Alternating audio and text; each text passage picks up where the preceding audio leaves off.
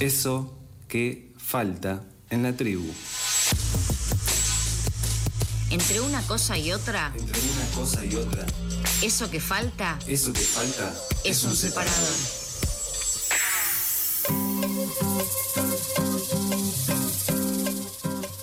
Diecisiete minutos pasan de las 15 horas.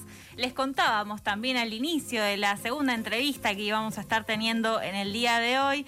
Vamos a estar charlando con Matías Cardone, delegado gremial de Cipreva, el sindicato de prensa de Buenos Aires, en Editorial Perfil, respecto del reclamo que están llevando adelante los trabajadores por falta de pago de aguinaldo y recomposición salarial. Hola Matías, ¿cómo estás? Aquí te saluda Mailén desde FM La Tribu.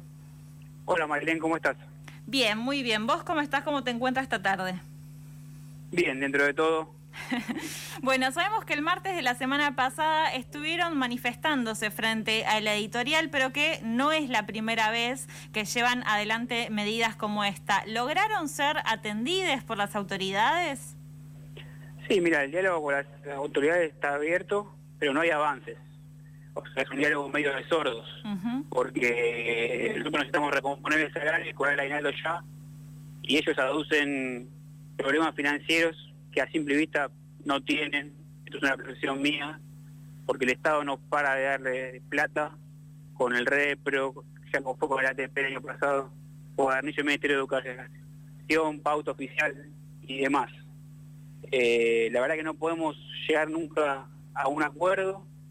La gente necesita la plata para ayer, está endeudada. Para que te des una idea, los trabajadores de prensa escrita perdimos entre 50 y 60 puntos de salario en cuatro años. Eh, así la situación es insostenible. Bien, ¿y hace cuánto tiempo que viene el conflicto con perfil? Mira, este conflicto particularmente, digamos que hace un año, cuando en junio del año pasado anunciaron que el aguinaldo de junio del año pasado iban a pagar recién a partir de enero. Hicimos diferentes me- medidas y logramos cobrar mucho antes el aguinaldo, pero es una cuestión que se repite cada seis meses.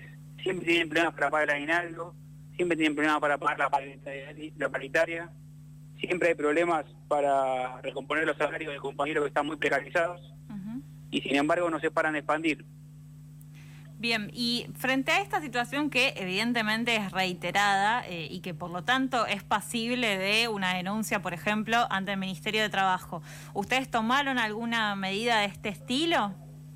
Tenemos audiencias en el ministerio donde charlamos con la empresa. La realidad, el ministerio juega a veces un rol más pasivo, Ujú. a veces un poquito más activo, pero no mucho más que eso. Es una instancia de diálogo más, digamos.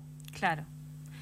Además del pago del aguinaldo, que bueno, básicamente a esta altura eh, ya tiene un mes de atraso, ustedes reclaman por recomposición salarial y vos decías antes que están alrededor de 50 o 60 puntos eh, por debajo de lo que debiera ser eh, la canasta básica. ¿Cuál debería ser el porcentaje en concreto para que este incremento sea entonces una verdadera recomposición? Necesitaríamos por lo menos recomponer el salario de los compañeros que están por abajo de la canasta básica, que son un montón. Para que te des una idea, eh, hace cuatro meses Perfil tomó otra medida antitrabajadora, que es que parte los salarios a la mitad a la gente que cobra más de 60 mil pesos brutos, que son 56 mil pesos en mano más o menos. Ajá. O sea, mucho menos que la canasta básica de la ciudad de Buenos Aires. Esa gente cobra una porción del salario del cuarto de hábil y la otra porción no se sabe cuándo. A veces es el 15, a veces es el 20, un desastre. Se están financiando con nuestro laburo. Bien, ¿y cuáles son los siguientes eh, pasos a seguir? O sea, en términos de medidas, de reuniones. Como vos bien dijiste, la semana pasada hicimos un paro de 24 horas con esa asamblea presencial acá en la puerta y supongo que eh, mañana haremos una asamblea de nuevo, virtual, y decidiremos ahí cómo seguir. Estimo que con retención de tareas de mínima y veremos si da el espíritu para, para un paro de 24 o 48, 48 horas. Bien, ¿y ustedes en su mayoría eh, siguen con trabajo a distancia o ya, digamos, hay una compulsa a- al trabajo presencial? Hay algunos sectores que siempre vinieron durante la pandemia, eh, algún sector de administración, contabilidad, la radio eh, y algunos sectores más, y otro que no, que no vinieron nunca, que son los redactores web y gente que trabaja de la casa. Y sí, lo que hay es un rumor muy fuerte de un paso a la presenciali- a la presencialidad dentro de seis o ocho semanas.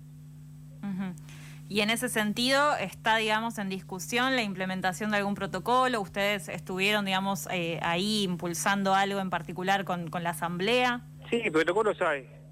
Eh, yo soy particularmente creyente en que hay un rango de, de responsabilidad individual- que es que por más protocolo que haya, necesitamos que cada trabajador cumpla ese protocolo.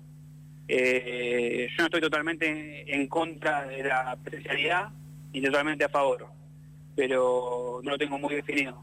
Pero cuando se dé el caso de eso, eh, tomaremos la medida del caso si no se cumplen los protocolos. Claro, que entiendo esto que decís, por supuesto, no de la responsabilidad individual, es algo que digo, todos eh, intentamos implementar y hacerles saber tanto desde acá de la radio, cada uno en sus vidas personales.